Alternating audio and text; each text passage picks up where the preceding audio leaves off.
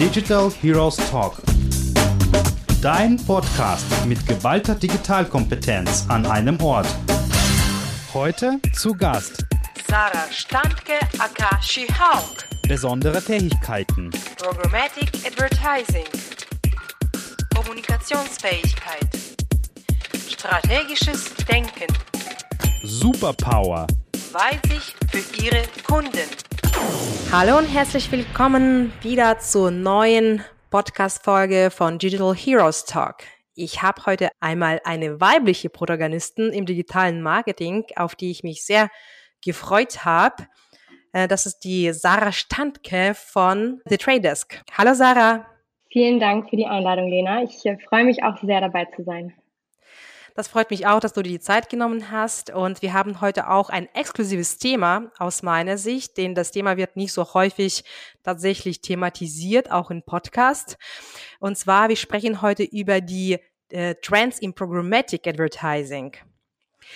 Genau, äh, Sarah, dann würde ich gleich einsteigen. Und zwar, ich möchte gerne was über dich erfahren. Du bist die She-Hulk unter den digitalen Superhelden. Was zeichnet dich denn als diese Superhelden aus? Ja, She-Hulk ist ja vor allem äh, durch Zufall eigentlich zum, zum Superhelden geworden. Und ehrlicherweise bin ich auch so ein bisschen durch Zufall in der Branche gelandet, äh, vor fünf, sechs Jahren ungefähr. Und ähm, bin seitdem aber in der Rolle ja doch sehr gewachsen, habe viele unterschiedliche Stationen mit erlebt auch schon. Und ähm, gerade auch She-Hulk musste ja dann so ein bisschen über sich hinauswachsen, hat dann langsam auch die, die Führungspersönlichkeit so ein bisschen entwickelt und musste einfach viele neue Aspekte lernen und äh, unter sich sozusagen bündeln. Und das ist ehrlicherweise auch das, was ich in meinem täglichen Job mache. Äh, ganz viele verschiedene Kundenanfragen mir anschauen, da auch beraten, was gerade neu im Programmatic passiert, was wir auch bei The Trade Desk neu auf der Plattform haben an Produkten und Features und genau mich einfach darauf äh, einstellen, was denn für die Kunden dann in dem Moment auch das Beste ist. Okay, sehr schön. Das heißt, du musst ab und zu mal äh, deine ganzen Kräfte zusammensammeln, neues Gesicht äh, irgendwie aufnehmen und äh, dich auf die neuen Kunden oder vielleicht die neuen Herausforderungen wie Gegner äh, einstellen. So kann man das ziemlich gut zusammenfassen, ja. Okay, sehr schön. Gut, dann lass uns mal äh, in die Inhalte einsteigen. Ähm, vielleicht kannst du ganz kurz erläutern, was versteht man heutzutage unter Programmatic Advertising? Auf jeden Fall, super gerne. Ich glaube, man muss es so ein bisschen ähm, ja, aus zweierlei Hinsicht betrachten, weil die grundlegende Definition, die es auch vor einigen Jahren dann irgendwann mal in den Markt geschafft hat, dass Programmatic Advertising eigentlich die datenbasierte und automatisierte Aussteuerung einzelner Werbeanzeigen in Echtzeit bedeutet, äh, ist heutzutage nicht mehr diese reine Definition. Also es bezieht viel, viel mehr ein und ähm, schließt eigentlich das gesamte digitale Ökosystem, in dem Werbung platziert werden kann, auch mit ein. Also auch Kanäle wie digitale Außenwerbung, Mobile Apps, ähm, aber auch natürlich Connected TV. Und ähm, da wollen wir natürlich dann den Nutzern auch relevante und individuell zugeschnittene Anzeigen mit Hilfe von Daten bereitstellen. Okay, sehr gut. Also auf jeden Fall ist es schon etwas neu gedacht, als wenn man das früher als Vorstellung hatte. Ja, so war äh, eher in Richtung Display Advertising sehr stark geprägt und mittlerweile hat auch der Kanal sehr viele Facetten. Vielleicht magst du da kurz eingehen, inwiefern unterscheidet sich Programmatic Advertising vom klassischen Display Advertising wie Festplatzierung oder Google Display Netzwerk, weil ich glaube, da bestehen sehr viele ähm, ja, ähm, sehr viele Meinungen dazu, ob das das Gleiche ist oder nicht das Gleiche. Also deswegen wäre super, wenn du das vielleicht etwas tiefer erläuterst. Auf jeden Fall. Also ich glaube, der Hauptunterschied zwischen GDN, also dem Google Display Network, und unabhängigen DSPs äh, liegt in zweierlei Hinsicht so ein bisschen in den Daten. Also zum einen natürlich die Daten, die fürs Targeting verwendet werden. Also das, das GDN nutzt ja wirklich Google-Daten, um Nutzer anzusprechen. Und die Datenbasis ist super umfangreich, ähm, aber im Vergleich zu unabhängigen Programmatic ähm, Advertising Plattformen doch sehr eingeschränkt. Also DSPs haben einfach Zugang zu ganz unterschiedlichen Drittanbieterdaten, die eine wesentlich höhere Auswahl auch an Targeting-Optionen bereitstellt. Also Werbetreibende können wirklich je nach Kampagne, nach Kampagnenziel und auch Präferenzen die Datenanbieter nutzen, die für sie den meisten Kampagnenerfolg bringen. Und ähm, so können wir über die unabhängigen DSPs, ähm, wie auch wir bei The Trade Desk natürlich, über 95 Prozent des Werbeinventars erreichen. Und Kampagnen lassen sich damit zentral aus einer Plattform steuern, also über alles hinweg, Webseiten, Apps, Connected TV. Und so kommt es auch erstmal zu potenziell mehr Reichweite. Und zweitens würde ich auch sagen, dass es deutlich transparenter ist im Datenzugriff und auch grundsätzlich im Austausch ähm, innerhalb der DSPs, weil man kann auch eigene Daten einsetzen. Also man kann wirklich auch Retargeting machen, Lookalike Modeling betreiben von Nutzern, die den bestehenden Kunden vielleicht ähnlich sind, also diese sogenannten statistischen Zwillinge. Und die Erkenntnisse oder die, die Daten, die wir daraus auch sammeln, welche Strategien am besten funktionieren, lassen sich dann auch wieder leichter analysieren. Also Wallet Gardens, daher ja auch so ein bisschen der Name, ähm, haben sicher super wichtige ähm, Bestandteile für eine Kampagne. Allerdings sind sie auch oft schlechter darin, unabhängige Daten zur Kampagnenperformance wieder rauszugeben oder zu, zu nutzen. Ist das auch ein Vorteil, äh, den ihr auch an die Kunden kommuniziert entsprechend, um sie einfach stärker für Programmatic-Thema zu gewinnen? Auf jeden Fall. Also Transparenz und Objektivität, ähm, aber auch diese Offenheit, einfach eigene Daten ähm, in das Ökosystem sozusagen reinzuspeisen und dann auch wieder rauszuziehen, um sie dann entsprechend analysieren zu können. Was hat denn jetzt eigentlich zu dem Kampagnenerfolg beigetragen oder vielleicht auch nicht? Und was müssen wir in unserer Strategie umstellen? Ähm, ist ein wesentlicher, wesentlicher Faktor, den wir auch den Kunden kommunizieren, ja. Wie stark setzen heutzutage überhaupt große Brands auf Programmatic Ads und äh, was sind dabei die Ziele bzw. Optimierungskennzahlen von diesen Unternehmen? Also um auf die, um auf die erste Frage ein bisschen äh, zu antworten, ähm, ich glaube, es ist ein super reichweitenstarkes Medium mittlerweile geworden. Also im vergangenen Jahr hat der äh, Online-Vermarkterkreis zum ersten Mal auch wirklich explizit Umsätze für Programmatic Advertising ausgewiesen. Und 2019 wurden circa 62 Prozent aller Display-Werbeumsätze äh, programmatisch gebucht, was schon äh, echt eine Hausnummer ist, würde ich sagen. Und 2020 lagen wir da auch nochmal drüber mit 68 Prozent ungefähr. Also sowohl für große als auch für kleine Marken führt ehrlicherweise kein Weg mehr an Programmatic vorbei. Und man muss auch sagen, dass man mit Hilfe von diesen vielseitigen Daten heutzutage einfach Kampagnen so erfolgreich und äh, effizient wie möglich aussteuern möchte, auch für die, für die Werbetreibenden. Und ähm, man möchte dann natürlich auch immer das tatsächliche Geschäftsziel im Blick halten oder sollte es, wenn möglich. Also das äh, zählt dann vor allem für die Ziele beziehungsweise Optimierungskennzahlen darauf ein, dass man natürlich schauen muss, okay, was möchte ich denn jetzt gerade mit meiner Kampagne erreichen? Also möchte ich die Markenerinnerung steigern? Möchte ich ähm, generelle Kaufabsicht fördern oder wirklich konkrete Conversions erzielen? Also mein Produkt vielleicht auch abverkaufen. Und danach richtet sich das ehrlicherweise auch, welche Ziele verfolgt werden. Also es kommt immer auf die, ähm, auf die Strategie auch wirklich an. Und man sollte das dann wirklich auch an den tatsächlichen Geschäftszielen ausrichten. Also bei der, ähm, beim Aufbau eines positiven Markenbilds zum Beispiel oder der Erhöhung der Aufmerksamkeit fürs Unternehmen ist es natürlich super wichtig, dass man auch weiß, welche Zielgruppe möchte ich eigentlich erreichen und habe ich sie letztendlich auch erreicht. Also so ein OTP, ein On-Target Percentage macht da auf jeden Fall Sinn oder ganz viele Unternehmen machen ja auch einfach sehr, sehr viel Marktforschung mittlerweile, investieren da sehr viel Geld rein und haben ja auch ähm, Analysen, wie oft muss ich eigentlich einen Nutzer ansprechen, damit die Werbung positiv verankert wird und vielleicht auch nicht zu häufig, damit es wieder so einen negativen Abfall gibt. Und da sind auch äh, Frequency Targeting sozusagen. Also ich möchte den Nutzer nicht maximal dreimal ansprechen mit meiner Werbung, sondern ich möchte ihn mindestens dreimal ansprechen, damit sich diese Botschaft wirklich auch verinnerlichen kann. Ähm, das kommt tatsächlich immer mehr, dass, dass daran auch wirklich die, die Ziele bemessen werden und der Kampagnenerfolg bewertet wird. Mhm. Sprich, also das ist schon so ein Set an Zielen. Es ist nicht so nach dem Motto, ich möchte nur Awareness erreichen, sondern es sind ja auch weitere Komponenten, wie beispielsweise, wie häufig möchte ich die Zielgruppe erreichen. Habe ich das richtig Total. verstanden? Okay. Total. Also es sind natürlich auch ab und zu grundsätzlich die Awareness-Steigerung, ähm, wo man dann eher auf ein Viewable Cost per Mill geht, ähm, um einfach sicherzustellen, dass die Anzeige auch gesehen wird und die Reichweite ähm, damit auch gesteigert wird oder die, die Nutzer auch erreicht werden. Ähm, aber es ist immer eine Kombination auch. Also gerade wenn wir uns auch den gesamten Customer Funnel ähm, anschauen, hängt es natürlich auch davon ab, wie wir gewisse Metriken miteinander kombinieren möchten.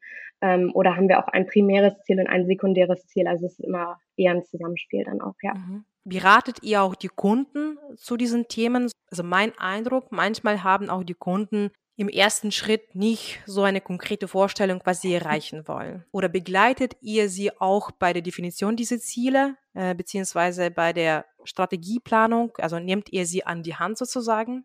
Es kommt ein bisschen drauf an. Ähm, wir arbeiten natürlich mit, mit vielen großen Agenturen auch zusammen, wo es, wo die Strategie meistens von der Agentur auch mit dem Kunden zusammen erarbeitet wird. Da kommt es weniger dazu, dass wir dann auch wirklich strategisch beraten. Bei kleineren und mittleren Unternehmen, ähm, die vielleicht auch gar keine Mediaagentur direkt an der Hand haben, äh, auf jeden Fall. Also werden wir auch schon mit ähm, in, die, in der Briefing-Phase sozusagen mit eingespannt dann äh, kommen Fragen auf, wie können wir denn eigentlich das Unternehmensziel erreichen? Was eignet sich da am besten?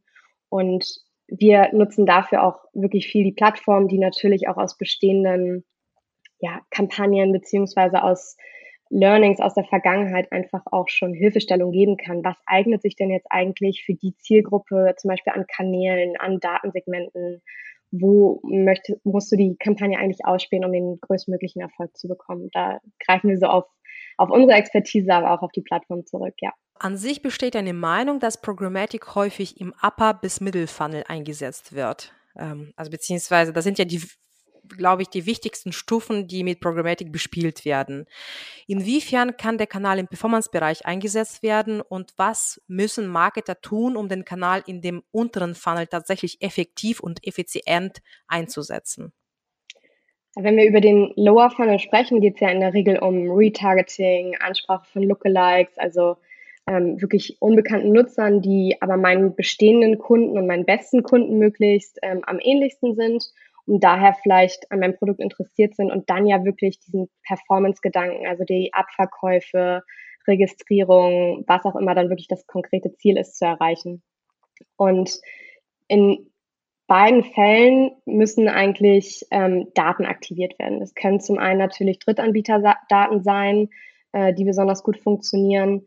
Allerdings sehen wir auch, dass Kampagnen, die auf Basis von First-Party-Daten, also wirklich Daten, die der, die der Advertiser, die die Brand hat, wenn die genutzt werden zur Aussteuerung, ähm, kann die Kampagne natürlich noch deutlich erfolgreicher werden, weil der, der Werbetreibende weiß, wie seine Kunden aussehen, ähm, was bei denen funktioniert, wenn er sich seine Website anschaut und da auch analysiert, okay, wie ist der Verlauf, wo muss ich den Nutzer eigentlich hinleiten, damit er mein Produkt letztendlich kauft, ähm, sind das super wertvolle Daten und gerade auch jetzt in den aktuellen Entwicklungen ähm, in der Branche wird es ja immer wieder unterstrichen, dass gerade First-Party-Daten vor allem für den, für den Performance-Ansatz auch, aber natürlich auch in den ähm, Upper-Funnel-Stages super relevant sind.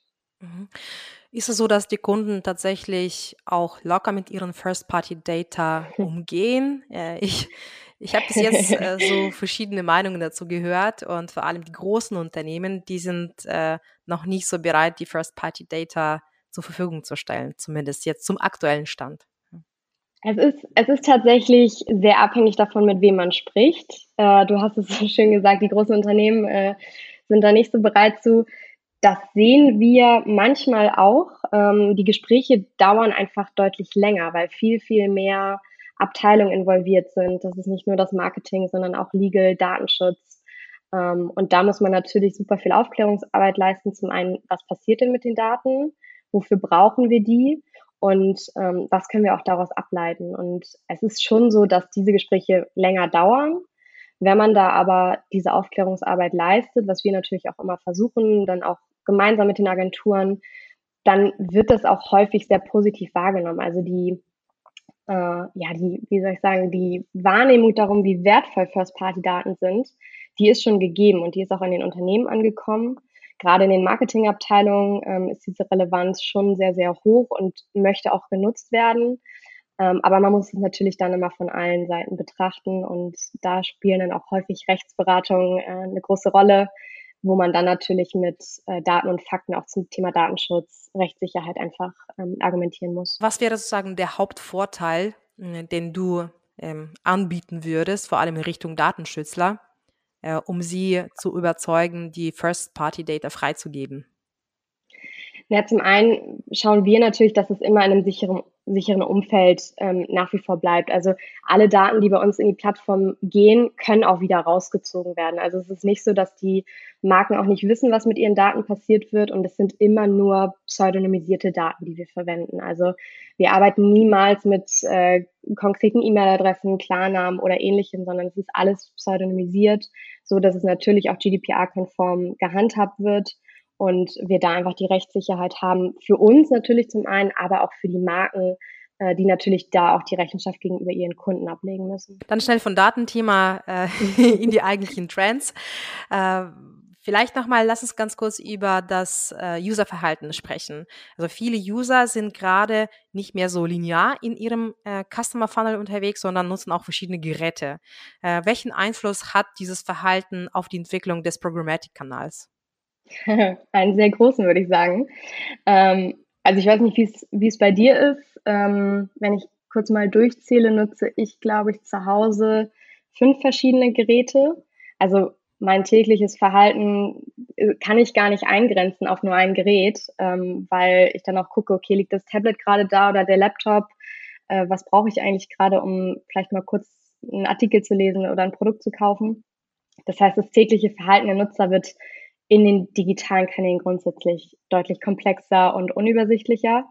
Und gerade auch da die, ja, die Steuerung zu haben vom ersten Kaufanreiz bis zum Abschluss, ähm, ist eher eine chaotische Reise, würde ich sagen, mit ganz vielen Touchpoints, ähm, die auch gerade im Programmatic natürlich super relevant sind, weil wir im gleichen Atemzug auch äh, die klassischen Kanäle, sage ich mal, Radio, TV, aber auch Out-of-Home-Werbung ähm, digitalisiert haben und auch ansprechen können über Programmatic und da wirklich den Werbetreibenden auch heute die Gelegenheit bieten, ihre Zielgruppen in allen Umfeldern anzusprechen. Und äh, ehrlicherweise werden heute häufig so drei bis fünf Kanäle miteinander kombiniert, auch von Werbetreibenden, um genau dieses Phänomen, dass wir einfach alle super viele Endgeräte haben, ähm, zu berücksichtigen und da dann auch wirklich ähm, device-übergreifend den Nutzer anzusprechen mit einer einheitlichen Story, so dass das auch wieder auf die Geschäftsziele so ein bisschen ähm, einzahlt.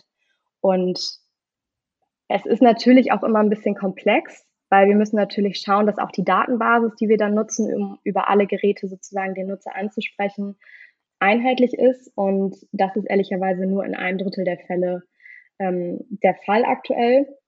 Das heißt, es besteht auch einfach noch Entwicklungsbedarf, gerade für die neuen Kanäle, Advanced TV, Digital Out of Home, aber auch im Audiobereich. Ähm, da sind wir einfach noch an ganz vielen unterschiedlichen Stellen. Die Kanäle sind alle noch relativ jung, in äh, unterschiedlichen Reifegraden sozusagen in ihrem digitalen Standing. Und wir arbeiten vor allem daran, also wir bei The Trade Desk, dass eben neue Integrationen von Daten, aber auch Inventarquellen, also gerade wenn es in die äh, Connected TV, Digital oder Home Richtung geht, wo wir wirklich auch äh, gefühlt minütlich ähm, neue Inventare anschließen. Ähm, wir kümmern uns wirklich darum, dass im Hintergrund die Komplexität reduziert wird und dann auch Werbetreibende die Chance bekommen, wirklich Omnichannel den Nutzer über all seine Geräte anzusprechen und da so ein bisschen die Komplexität einfach ähm, zu redu reduzieren und ähm, ja, die, die Customer Journey so ein bisschen greifbarer zu machen für mhm. alle. Jetzt hast du schon sehr viele Fachwörter genannt, hm. wie beispielsweise das Thema Connected TV oder Digital mhm. Auto Home. Das sind so alles die Trends, über die ich auch heute sprechen möchte. Dann würde ich gleich äh, in den ersten Trend einsteigen, das Thema Machine Learning. Ja, mhm. äh, viele äh, DSPs vermarkten tatsächlich jetzt mit Machine Learning nach dem Motto, wir haben den besten Intellekt, um eure Kampagnen zu steuern. Welche Rolle spielt überhaupt Machine Learning im Programmatic Advertising und wie stark setzt ihr schon aktuell die ganzen Algorithmen ein? Ja. Also wir haben ganz klar den Ansatz äh, Human and Machine. Also es wird niemals komplett ohne den Menschen, ähm, der vor der Maschine sitzt, der sie bedient sozusagen, funktionieren, ähm, weil Menschen haben einfach gewisse Bereiche, wo sie auch besser sind als die Maschine. Also menschliche Intuition, ähm, aber auch natürlich das Wissen darüber, welche Creatives irgendwie zu der Marke passen, was was haben wir auch in, in anderen Kampagnen bisher gemacht und da so ein bisschen natürlich auch auf die, auf das eigene Nutzerverhalten ähm, zu schließen. Und dann gibt es natürlich aber auch gerade im Programmatic, wo wir einfach mit unendlich vielen Datenpunkten arbeiten, ähm, die das Machine Learning, was uns einfach hilft, diese Datenpunkte zu verarbeiten. Und das brauchen wir ehrlicherweise auch, weil das kann die Maschine wiederum deutlich besser, diese Unmengen von Daten in kürzester Zeit zu analysieren äh, und dann auch Entscheidungen zu treffen. Welchen Anzeigenplatz wollen wir denn jetzt eigentlich kaufen? Also wir sehen pro Sekunde mehr als 10 Millionen Werbeplätze aus ganz, ganz vielen unterschiedlichen Formaten. Und da muss man natürlich in kürzester Zeit entscheiden, welche fünf bis zehn sind denn jetzt eigentlich die relevantesten für mich, ähm, die den besten Erfolg zu meiner Kampagne leisten. Und das kann einfach eine, eine künstliche Intelligenz deutlich besser als der Mensch dann auch ähm, in diesem Millisekundenbereich diese Entscheidung zu treffen. Aber grundsätzlich immer das Zusammenspiel von beidem. Also du hast gerade auch das Stichwort Datenpunkte genannt. Welche Daten bedient sich hm, die KI dahinter? Zum Beispiel der Core von The Trade mhm. Desk. Mhm. Auch ganz unterschiedlich. Also wir haben Core so entwickelt, ähm, dass der, der Trader, also der Nutzer, der vor der DSP sitzt und die Kampagnen aufsetzt und optimiert, auch immer entscheiden kann, wo Core greift, ähm, wo Core automatisch optimieren soll.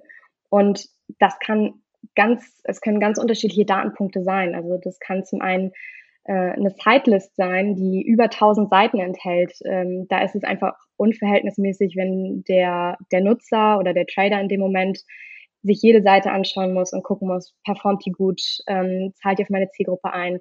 Das kann so eine künstliche Intelligenz wie Core dann auch einfach viel, viel besser und schneller analysieren und da entsprechend auch Empfehlungen aussprechen, was man vielleicht ähm, exkludieren sollte, beziehungsweise wo man vielleicht ähm, die Bitfaktoren, die wir ja auch bei The Traders nutzen, einfach nochmal erhöhen sollte, um die Performance äh, zu steigern.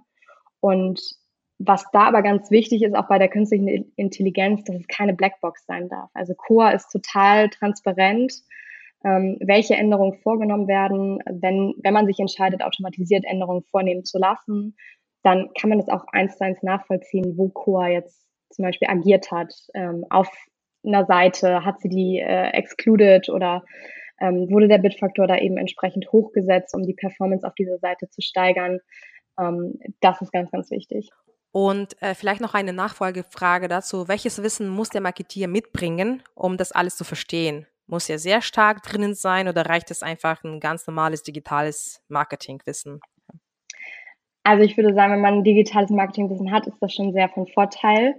Ähm, wir haben dadurch, dass die Plattform natürlich komplex ist, man hat super viele Möglichkeiten ähm, auch zu agieren, haben wir einen sehr hohen Anspruch auch an Support. Also wir begleiten auch wirklich jeden, der neu auf der Plattform ist, sehr, sehr engmaschig, ähm, haben auch ein vierstündiges Training am Anfang immer damit man die Plattform einmal komplett versteht, wo man klicken muss, damit man was findet. Und sind auch sonst äh, immer sehr, sehr schnell da, wenn jemand eine Frage hat. Also im Prinzip nur einen Anruf oder eine E-Mail entfernt. Und äh, supporten da natürlich auch äh, weitestgehend. Aber grundsätzlich hat sich in den letzten Jahren auch sehr, sehr viel Expertise in dem Bereich aufgebaut, äh, was natürlich auch super sinnvoll ist, was wir auch sehr begrüßen und ähm, haben da tatsächlich auch mit unserem ähm, eigenen Inhouse Education Programm, äh, Edge Academy, äh, gerade im letzten Jahr in der Pandemie, was wir dann allen kostenlos zur Verfügung gestellt haben, auch so ein bisschen die Grundlagen gelegt. Okay, was braucht man eigentlich fürs Programmatic? Was braucht man für Data-Driven Advertising? Wie kann man eine Kampagne aufsetzen? Und was sind auch einfach Komponenten, die man berücksichtigen muss? Ähm, ich glaube, da kann man sonst auch immer noch mal sehr, sehr gut reinschauen, wenn man ähm, irgendwie im Vorfeld Fragen hat. Aber sonst sind wir auch immer, wie gesagt, für, für alle Kunden sehr, sehr schnell da. Wir haben jetzt sehr viel über die Daten auch gesprochen und ich glaube, das Thema Data beschäftigt aktuell sehr viele äh, Marketer äh, und vor allem ähm, im, im, Zusammenhang mit dem ganzen äh, Cookie-less World-Thema. Welche Konsequenzen gibt es im Programmatic-Bereich und wie kann weiterhin das genaue Targeting oder Retargeting innerhalb des Kanals gewährleistet werden? Also grundsätzlich geht es ja in dieser Cookieless World ähm, um die Abschaffung von Third-Party-Cookies. Ähm, allerdings hat das natürlich auch ja, einen kleinen Beigeschmack, weil es ist natürlich so, dass Cookies auch ähm, unter einem ganz anderen Aspekt entwickelt wurden. Also man hatte gar nicht die, die ähm, Idee dahinter, das auch für, für Werbezwecke zu nutzen. Und wir als Branche haben, glaube ich, einen relativ schlechten Job gemacht, auch einfach diesen Werteaustausch. Also der Nutzer gibt seine Daten und bekommt dafür qualitativen Hoch-Premium-Content umsonst, sei es ähm, über Connected TV auch, aber natürlich auch Premium-Inhalte von, von Publishern auf Webseiten, wo wir einfach auch Neuigkeiten, News und so weiter konsumieren. Ähm, da müssen wir grundsätzlich, glaube ich, als Branche äh, uns ein bisschen an die Nase fassen, dass wir da nicht, nicht ganz so gut waren. Ähm, und von daher ist diese vermeintliche Abschaffung auch eigentlich eher positiv zu bewerten, weil wir dadurch den Nutzer ähm, endlich wieder in den Mittelpunkt stellen können. Und alle neuen Identity-Lösungen, die im Prinzip auf Cookies folgen, müssen die Privatsphäre einfach noch besser schützen des Verbrauchers und ähm, das auch einfach sehr verständlich machen. Also was wirklich mit den Daten passiert und wie diese auch genutzt werden. Und die Entwicklung von Unified ID 2.0, die wir ja als The Trade Desk als branchenweite Open Source Lösung vorantreiben, also eine gemeinsame Währung für das offene Internet, ähm, das soll einfach diesen Werteaustausch, relevante Werbung für kostenlose Inhalte im offenen Internet ähm, und dabei aber die, die Kontrolle wieder in die Hände des Verbrauchers zu legen, gewährleisten und das auch dann wirklich kanalübergreifend. Also wir haben heute schon eine Handvoll Kanäle, wo, wo gar keine Cookies genutzt werden, sei es im Mobile-Bereich oder auch Connected TV. Diese Kanäle sind davon ja gar nicht betroffen, sondern es geht letztendlich um die, um die Webbrowser. Und da ist natürlich der Fortschritt in der Identity-Technologie auch sehr zu begrüßen, weil wir dann die Kanäle einfach deutlich effizienter und besser miteinander verknüpfen können. Also, und da natürlich dann auch dem, dem Nutzer einfach ein besseres ja, Erlebnis geben können, das er mit Werbung hat. Und da auch wirklich ähm, ja einfach den, den Werteaustausch wieder in den Vordergrund stellen können. Mhm. Du hast gerade ein äh, sehr wichtiges äh, Stichwort genannt, und zwar das Thema Aufklärung. Ihr arbeitet oder vor allem du sehr stark mit den Agenturen zusammen. Inwiefern werden die Agenturen geschult, äh, um einfach mal den Kunden tatsächlich das näher zu bringen, dass das Thema Cookies relevant wird oder generell Abschaffung von Cookies relevant wird und ähm, dass sie sich stärker mit dem Thema auseinandersetzen müssen, jetzt nun äh, neue Strategien gehen müssen. Also gibt es da gewisse Aufklärung in Richtung Agentur, die dann in Richtung Kunden geleitet wird? Oder wie handelt ihr das? Ähm, es kommt so ein bisschen drauf an. Also die Agenturen fragen das natürlich auch selber nach, weil sie wissen, ähm, dass wir die Unified ID initiiert haben und wollen da natürlich auch das Produkt besser verstehen und wissen, was sie dem Kunden mit an die Hand geben können. Und natürlich bieten wir das aber auch an, ähm, Workshops zu dem Thema zu machen, ähm, es ist einfach ein sehr präsentes Thema, muss man sagen. Also es kommt sowohl von den Brands direkt, von den Werbetreibenden, die das auch bei uns oder bei den Agenturen nachfragen. Ähm, aber es wird natürlich auch in der Branche allgemein sehr, sehr stark thematisiert und ist, glaube ich, eins der größten Themen auch für die nächsten Jahre, äh, weil wir einfach schauen müssen, okay, wie können wir das Ganze ähm, dann auch wirklich dem, dem Nutzer beibringen. Also es bringt ja nichts, wenn, wenn wir alle in, in der Branche das, das Ganze kennen, aber die, die Endverbraucher im Prinzip gar nicht wissen, warum ist es jetzt wichtig, äh, dass, dass ich da auch wirklich Teil dessen werde, beziehungsweise wie werden meine Daten verarbeitet. Und da müssen wir, glaube ich, ähm, in alle Richtungen, sowohl Werbetreibende, Agenturen, aber auch Endnutzer sehr, sehr viel Aufklärungsarbeit leisten. Ja, stimme ich dir komplett zu. Gut, dann äh, lass uns mal in die Formate einsteigen. Da gibt's ja auch genug Trends rund um das Thema. Äh, und zwar mittlerweile sind Videos sehr beliebt. Ähm, schon alleine die ganzen Influencer, die die Reels und Co. produzieren, sorgen dafür, dass die Videos nicht mehr aus der Marketingstrategie wegzudenken sind. Und in Programmatic äh, kommt das Thema Advanced TV ähm, mehr und mehr an, wird aber noch nicht so stark von den Brands wahrgenommen. Das ist zumindest so meine Wahrnehmung von außen. Äh, lass uns mal über die neuen Formate sprechen, wie OTT und CTV, die gerade auch den Markt erobern und wie können wir, Advertiser, Brands, Agenturen von diesen Formaten profitieren? Um äh, da vielleicht eine kurze Abgrenzung am Anfang zu machen, wenn wir ähm, über Advanced TV oder auch OTT, CTV sprechen, ähm, gibt es ja zum einen Addressable TV, ähm, was im Prinzip ein Layer, ein Banner ähm, über dem linearen Fernsehprogramm ist. Und darüber hinaus gibt es Connected TV, also wirklich Inhalte, die auf dem großen Fernseher auch im Haushalt laufen, aber eben über das Internet gestreamt werden und somit komplett unabhängig eigentlich vom, vom linearen Fernsehen sind. Und ich glaube, eine der, der Stärken von CTV ist auf jeden Fall diese zusätzliche beziehungsweise inkrementelle Reichweite, die Werbekunden damit einfach gegenüber dem linearen TV erzielen können und das eben auch wirklich auf dem großen Bildschirm innerhalb von Premium-Umfeldern.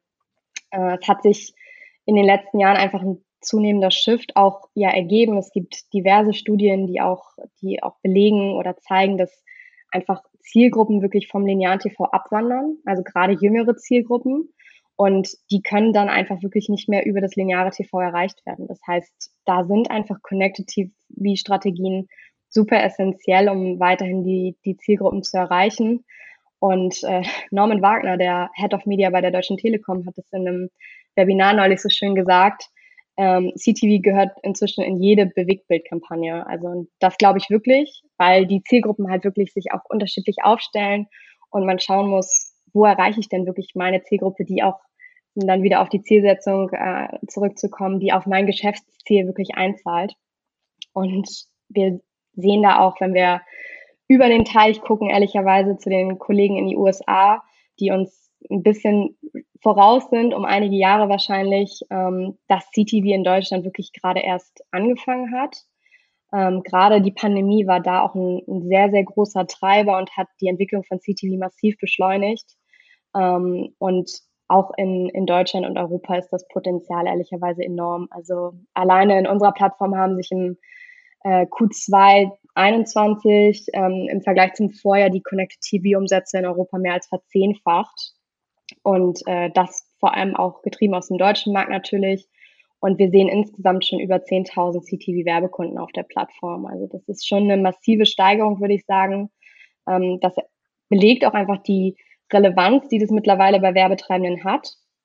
Und die Nutzung der Menschen verschiebt sich auch einfach in diesem Bereich. Also es gibt auch Studien von Samsung TV Ads, ähm, die, die zeigen, dass die werbefinanzierten Kanäle im CTV-Bereich deutlich stärker wachsen als zum Beispiel die ähm, abo-finanzierten Kanäle. Also das ist auch immer noch so ein Bereich, glaube ich, wo Werbetreibende immer schauen, okay, wir können ja gar nicht äh, groß in den abo-finanzierten äh, Welten von Amazon Prime oder Netflix werben.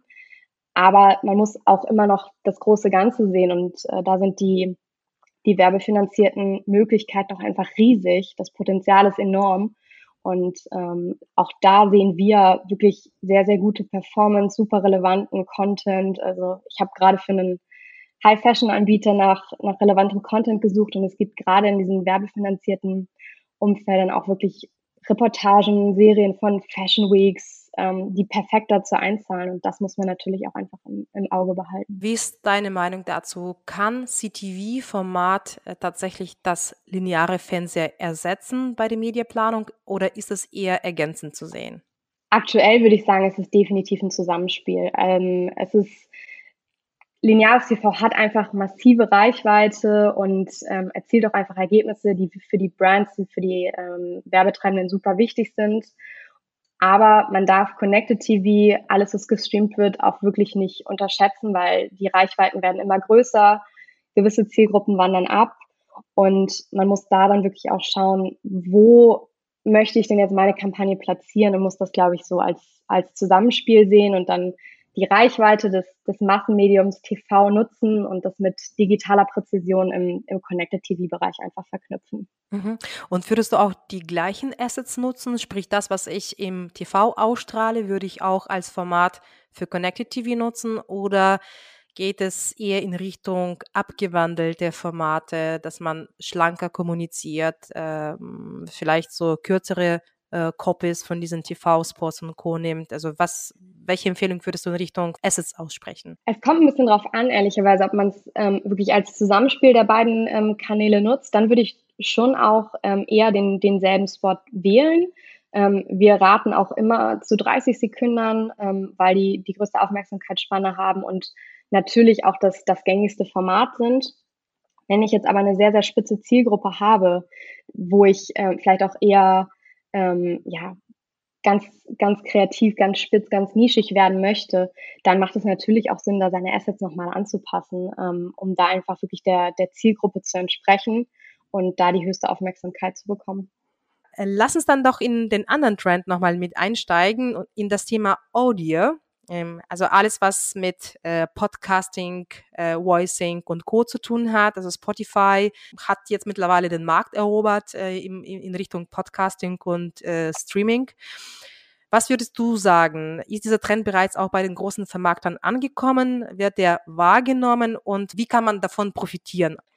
Also sowohl Podcasting als auch Voice Marketing oder Digital Audio grundsätzlich ähm, sind super spannende Kanäle und ähm, sind auch bei uns auf jeden Fall Trendthema, beziehungsweise bei den Werbetreibenden wird es äh, sehr viel nachgefragt und wir beobachten natürlich auch gerade diese Kanäle sehr genau und versuchen da natürlich auch immer einen Media-Einkauf zu ermöglichen, ähm, wo der Kanal groß genug ist, um für den Kunden auch wirklich relevant zu sein. Also wenn wir uns da nochmal über die fragmentierte Nutzung über den Tag ähm, bei uns das anschauen, dann sehen wir auch schnell, welche Bedeutung Digital Audio einfach hat. Also gerade Musik, ähm, aber auch wirklich Hörbücher oder gerade auch Podcasts sind natürlich ähm, zunehmend wichtige Umfelder, um, um Kunden da auch zu erreichen. Und das wird auch tatsächlich immer mehr, immer mehr genutzt und wahrgenommen.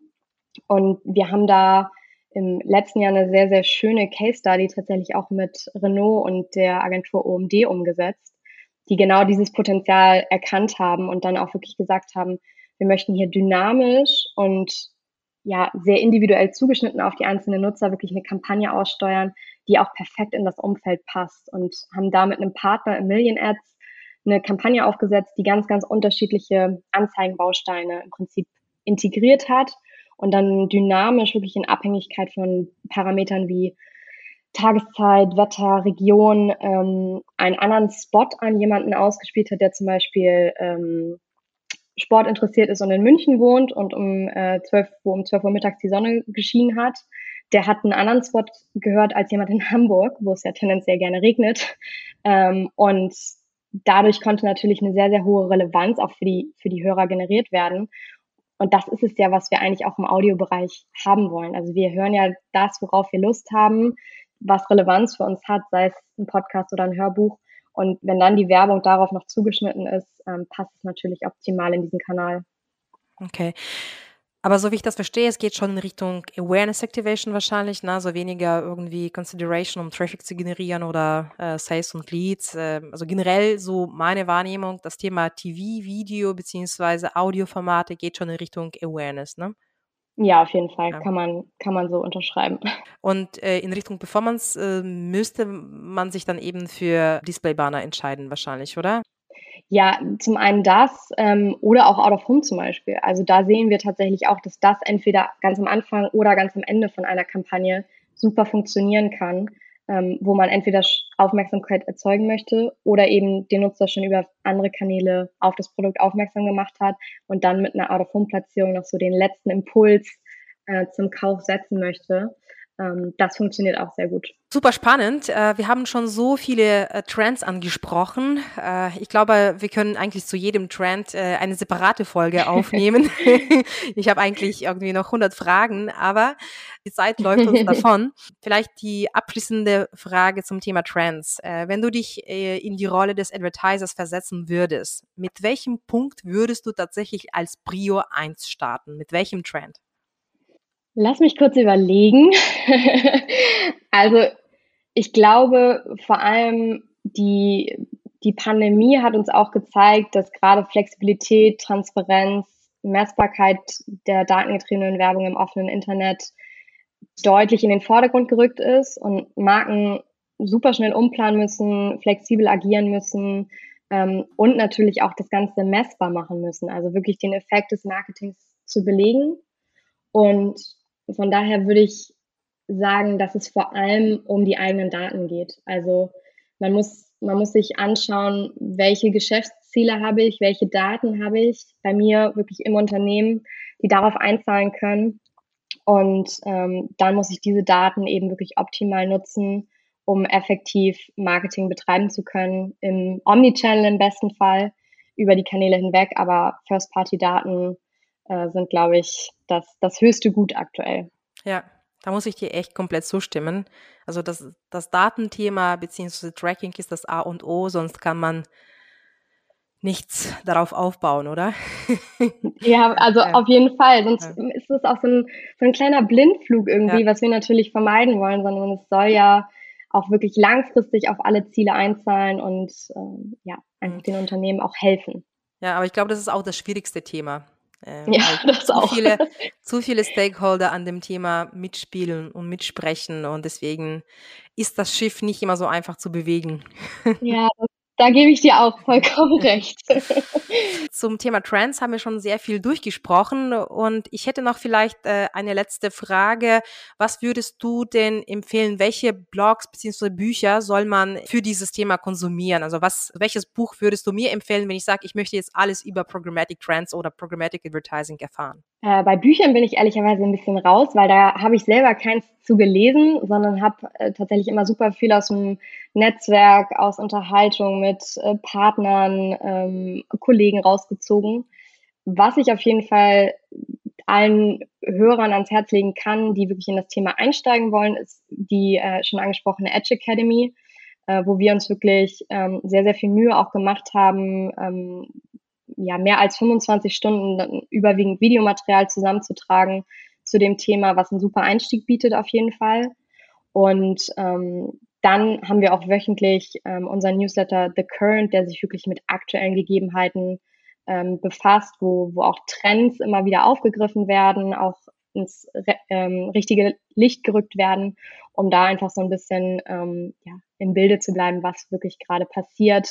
Ähm, aber das natürlich auch global, weil wir sehen super viele Trends einfach, die sich in den USA zum ersten Mal ähm, ja, die, die da zum ersten Mal auftauchen und dann irgendwann auch nach Europa kommen. Von daher macht das auf jeden Fall Sinn. Challenge Time. Kannst du mir jemanden empfehlen, den ich unbedingt als digitalen Superhelden zu diesem Podcast einladen soll?